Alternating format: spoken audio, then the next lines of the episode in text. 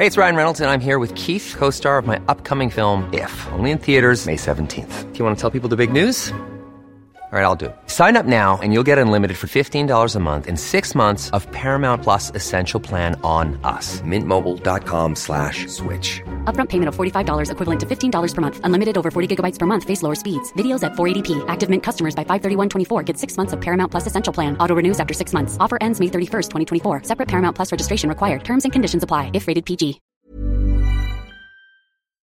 A Aldimir Torres, presidente precisamente de esta Asociación Nacional de Industrias del Plástico. Aldimir Torres, bienvenido, gusto saludarlo, muy buenas tardes. Jesús Martín, buenas noches a todos. Gracias, muy buenas noches. Bueno, pues eh, he estado revisando este alertamiento que han enviado ustedes a medios de comunicación y le agradezco mucho que me tome la llamada telefónica. ¿Cuáles son los riesgos para la industria del plástico y la rama que se dedica a la fabricación de bolsas de plástico? Estas disposiciones que prácticamente pues ya prohíben la utilización de este tipo de productos, de estas bolsas. Primero, Jesús Martín, que es una regulación que no está perfectamente ni definida ni acotada. El reglamento no está claro, no dice qué clase de bolsas, ni, ni alcances, ni excepciones.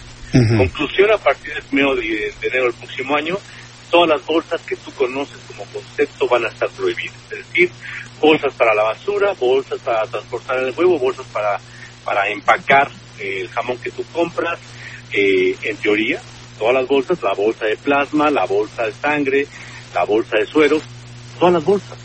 Y eso, eh, pues no es un riesgo, es una realidad que ya estamos enfrentando desde hace varios años. Ahora, bueno, al ya no existir este tipo de productos, ¿cuál es la alternativa que se está planteando en esta nueva regulación? Mira, primero esto va eh, específicamente delimitado a la Ciudad de México. Cuando la doctora Sheinbaum dice que muy fácil migremos a biomateriales, eh, como en otras partes del mundo, pues se nota claramente que no está bien informada.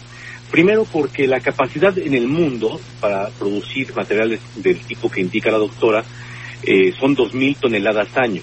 Y nada más en todo el país, en nuestro bello México, el alcance total, hablamos de que tendremos un consumo de 3.800 toneladas. O sea, la producción mundial no alcanzaría para cubrir las, los requerimientos de nuestro país. Y pensando que la Ciudad de México es muy importante, pues estaríamos eh, tener, tenemos que pensar que ningún país del mundo consumiera porque lo vamos a ocupar en la Ciudad de México. Ahora, ingeniero Torres, eh, ¿cuál es eh, la alternativa que se tiene para revisar nuevamente esta regulación y de alguna manera un punto un punto medio, ¿no? Porque estamos hablando de la eliminación de todas las bolsas de plástico, inclusive hasta para usos médicos, como me comentaba hace unos instantes. En realidad no hay opción, eh, Jesús Martín, mm. porque hoy mismo, eh, que nos tuvimos la oportunidad de tener una reunión en la Secretaría de Medio Ambiente, pues la verdad es que no hay comunicación, nos invitan a la mesa ya que toman las decisiones y nos invitan nada más a decirnos que pues las, las decisiones están tomadas. Y la gente que sabe de plástico está de este lado y no estamos involucrados en la toma de decisiones. Ahora, eh, usted en la conferencia de prensa explicaba que esta, esta legislación que aplica a partir del 1 de enero, que entra en vigor esta prohibición de, de bolsas plásticas, nos obligaría a la utilización de bolsas compostables. Primera pregunta, ¿qué es una bolsa compostable? Y segundo lugar, ¿se producen en México o habría que importarlas? Primero, una bolsa compostable es la que se descompone en cierto periodo muy corto. Hablamos de cuando mucho, en 400 días. Eh, es, es, una norma que ya está establecida a nivel internacional y que además la materia prima para producirlas cuesta varias veces más que la materia prima tradicional y segundo que no tenemos producción de esta materia prima en el país, no tenemos ninguna planta. Entonces o importamos la materia prima, desplazamos a productos que consumimos de petróleos mexicanos o importamos la película terminada.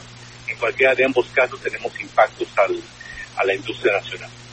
Es que, es que esto me parece muy grave que no se haya visto, es decir, se prohíbe un producto para ir a otro que no se produce en México. ¿No será que alguien querrá vender este producto en México de manera muy específica? Ya sabe que todos somos muy mal pensados, a lo mejor alguien quiere hacer un negocio con este material. Pues mira, no podría yo uh, acotar nada al respecto porque no puedo pensar de esa manera. Simplemente no alcanzan los materiales, no hay capacidad suficiente, en conclusión se toman las decisiones eh, de una manera poco profesional, poco técnica y poco incluyente, Nosotros en la NIPAC y en la industria del plástico está convencido, eh, Jesús Martín, que tenemos un problema muy serio a nivel de mares, a nivel de bosques, pero estamos comprometidos a trabajar, pero que nos incluyan en la mesa. Estamos aquí para colaborar, pero eh, no es prohibiendo como se van a hacer las cosas, o como tú prohíbes, te sales de la mesa de diálogo y lo único que garantizas es que, es que tú no vas a hacer nada.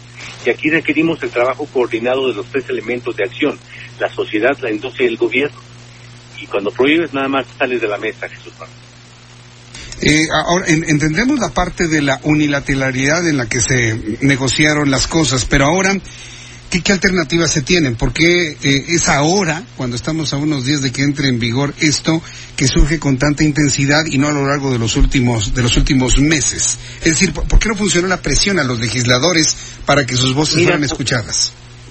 simplemente porque somos una industria que nos, nos, hemos preocupado permanentemente por cuidar una mayor eficiencia de productos, por cuidar tu seguridad en tu auto, en el avión, darte confort en tu cama, dar limpieza al quirófano.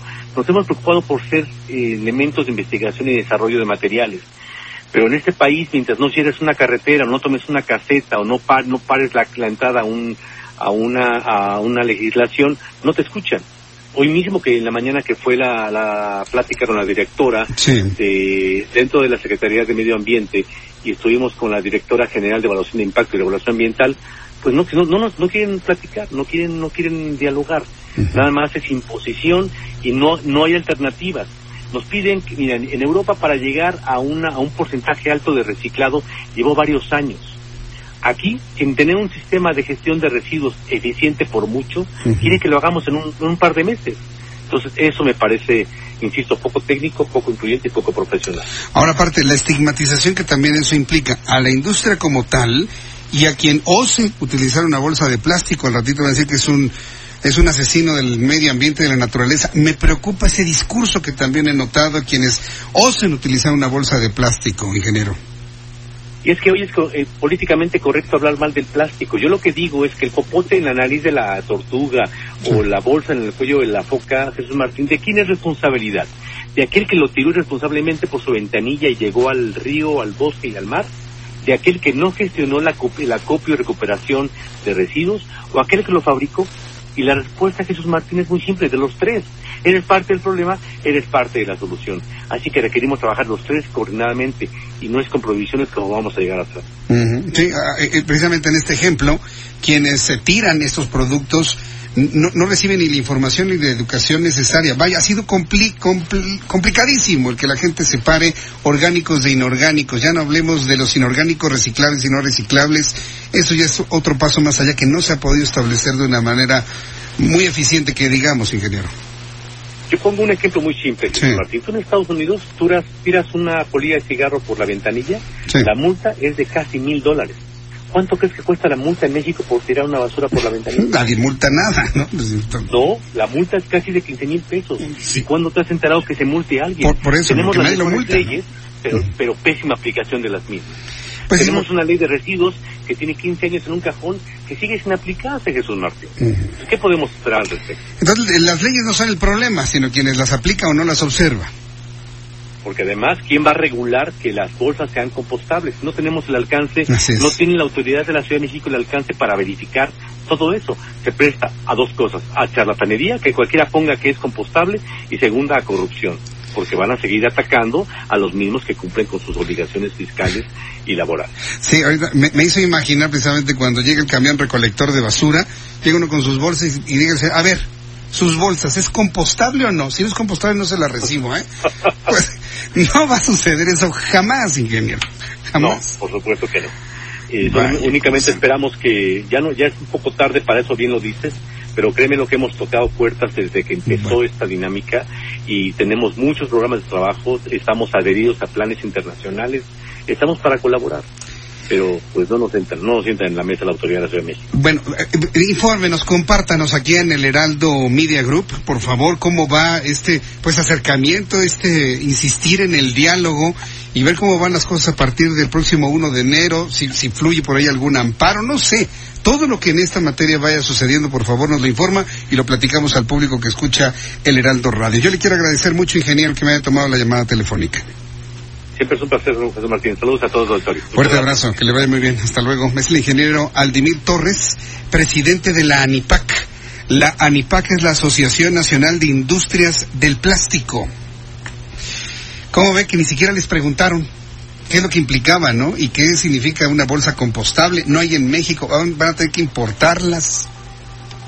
No, sí, de verdad que le digo que las cosas, a veces cuando no se tiene la información completa, se hacen así. También el ingeniero Carlos Álvarez Flores, presidente de México Comunicación y Ambiente, ha criticado mucho la forma en la que se está reformando la ley de residuos sólidos de la Ciudad de México. El próximo jueves, pasado mañana, le voy a decir que insistamos precisamente en ese tema para que se escuchen las voces. Aquí no se trata de poner o quitar de manera unilateral al 100%. Vamos escuchando las voces de todos y de esta manera, bueno, pues conocer cuál es, cuál podría ser un punto medio en donde todos podamos participar y que verdaderamente se cuide el medio ambiente y no nada más de dientes para afuera, porque ese es el problema. Que esto no significa cuidar el medio ambiente, necesariamente. Pero en fin, será un asunto que iremos platicando a lo largo de los siguientes días. Orlando está bueno, que me brinca y me manda, me dice, ya vámonos a corte, Jesús Martín, que nos van a regañar. Bueno, son las siete con treinta. Vamos a ir a los anuncios y regreso enseguida con más noticias aquí en el Heraldo Radio. Le recuerdo que estamos en el 98.5 de frecuencia modulada en todo el Valle de México. Y le invito para que me escriba a través de mi cuenta de Twitter, arroba Jesús Martín MX.